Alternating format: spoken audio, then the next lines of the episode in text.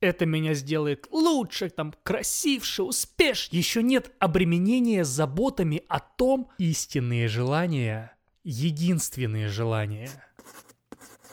Эй, это подкаст от солнца к сердцу. Скажи, а чего ты на самом деле желаешь?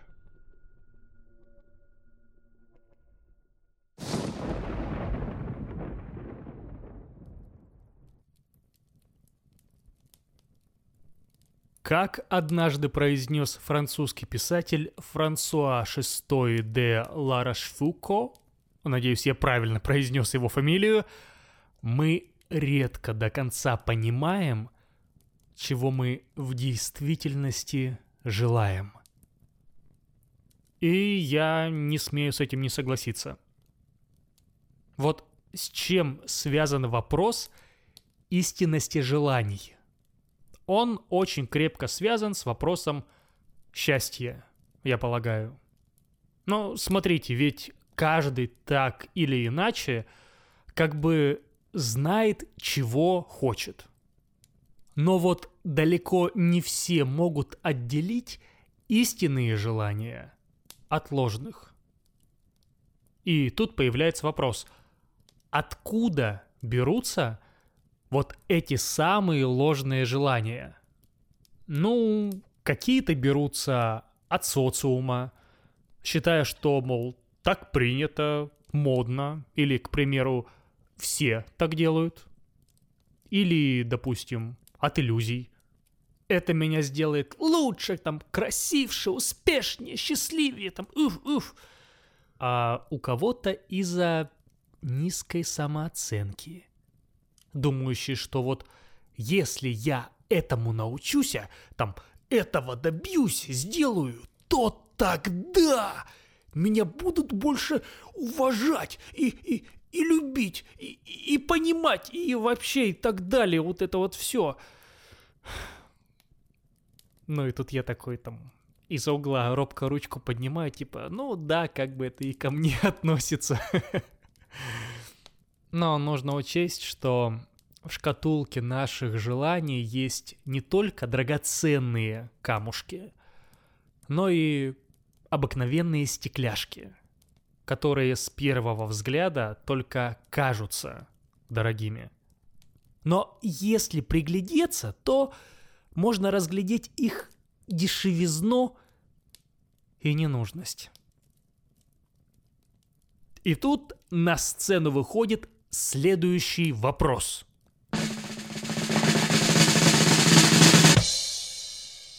Зачем мне с собой в лесу барабан?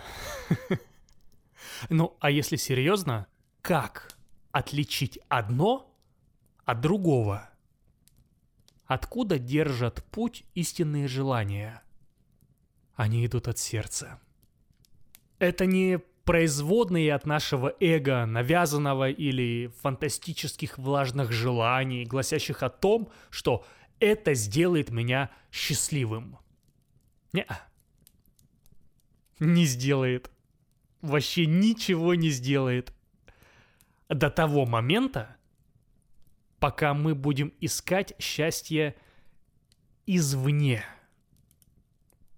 Во внешнем мире, а не внутри себя. А что эго? Кто эго? А это у нас конкурент. Конкурент нашей души. Такой наглый, шумный, громкий. Иногда даже не дающий слова сказать своим присутствием, говором, гомоном и так далее. Но как бы давайте не будем принижать его роль. Все-таки как бы эго тоже наш друг и товарищ, который нам во многом помогает. Хоть он и с душой часто в конфликте пребывает, но все же. Не знаю, возможно ли счастье от воплощения желаний эго. Радость, да, бессомненно. Но вот счастье... Хм. Сомневаюсь. Так, э, почему мы так часто придумываем себе ложные желания и игнорируем желания истинные? Вот есть какие-то общие представления о том, как все должно быть у человека, как должно быть правильно. И часто мы берем этот шаблон за правило и живем по нему. А те, кто выбивается за рамки, они или там странные, или их спасать надо, там они совсем чумачечие, либо с ума сошли и так далее. Вот дети, вот подростки очень часто пытаются вот за эти общепринятые рамки выйти. Вот они хорошо, ясно слышат голос своей души. У них еще нет страха быть не как все или не достичь чего-то социально важного. Еще нет обременения заботами о том, где жить, что есть, во что одеваться и так далее. Также ложные желания могут порождаться чувством долга, вины, обидами, страхами там какими-то. К примеру, вот не будем далеко ходить, желание отомстить за обиду. Вот это злополучное слово месть. Чистой воды желание эго. Человек искренне считает, что уменьшит свою боль, когда отомстит. Он забывает, что боль, она только его. Его и ничья больше. А значит что? Управлять ею он может сам. Без каких-то внешних дополнительных событий. Вместо того, чтобы проработать свою боль, он вынашивает желание мести. И вот это уже проделки эго. Душа в этом случае хочет, чтобы человек эту боль отпустил. И через этот опыт стал сильнее. Но если просто отпустить не получается, то можно заместить. Ну, элемент замещения. Вот вам боль, сместил ее и вместо нее поставил кое-что другое. А что ставить, это каждый сам для себя решает. Вот еще раз, двумя черточками. И для себя просто подчеркиваю фразу «через опыт стать сильнее». Ведь мы сюда пришли развиваться, да, получать новый опыт. А может и что-то еще, о чем я пока и не знаю. Хотя, может и догадываюсь. Вот, возвращаясь снова к причинам, порождающим ложные желания. Сколько мы тратим усилий на то, чтобы чувствовать себя комфортнее среди других людей. Мы буквально сворачиваем горы для того, чтобы хорошо выглядеть в глазах кого-то. Но выглядеть не значит быть. И половины бы этих усилий хватило для того, чтобы научиться любить и ценить себя. И больше никогда не пришлось бы бороться за благосклонность окружающих. Потому что у нас была бы своя собственная, ни от кого или от чего независимая благосклонность. Желание любить и уважать себя всегда будет истинным. Это серьезная потребность любого человека – каким бы успешным он ни был. Тепло, уют и покой в душе. Дорогого стоит. Так, давайте теперь от э, болтологии перейдем к практике. Говорение говорением, но дела делать тоже нужно. Так, Что же нужно для выявления истинных желаний? Как это делаю я? Как научили меня? Для начала давайте-ка уединимся. Сначала успокоим себя, успокоим свой ум. Закроем глаза. Сосредоточимся на дыхании. Глубокий вдох. Выдох. Только в тишине и покое, сосредоточившись на своих ощущениях, можно понять, чего же мы хотим на самом деле. Дышим спокойно. Протяжный вдох, задержка, протяжный выдох. И дальше повторяем без задержки. Сразу вдох, задержка, выдох. Все делаем максимально медленно.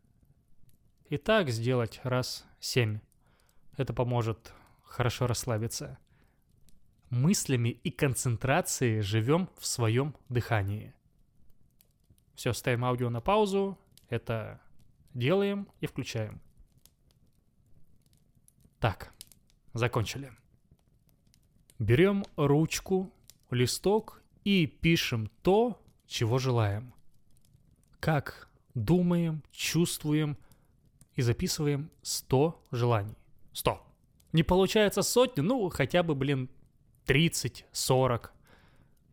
А что, у меня у самого не всегда получается 100 написать, это как бы... Угу. И вот главное писать в настоящем времени. Это очень важно. Не «я хочу», а «я имею».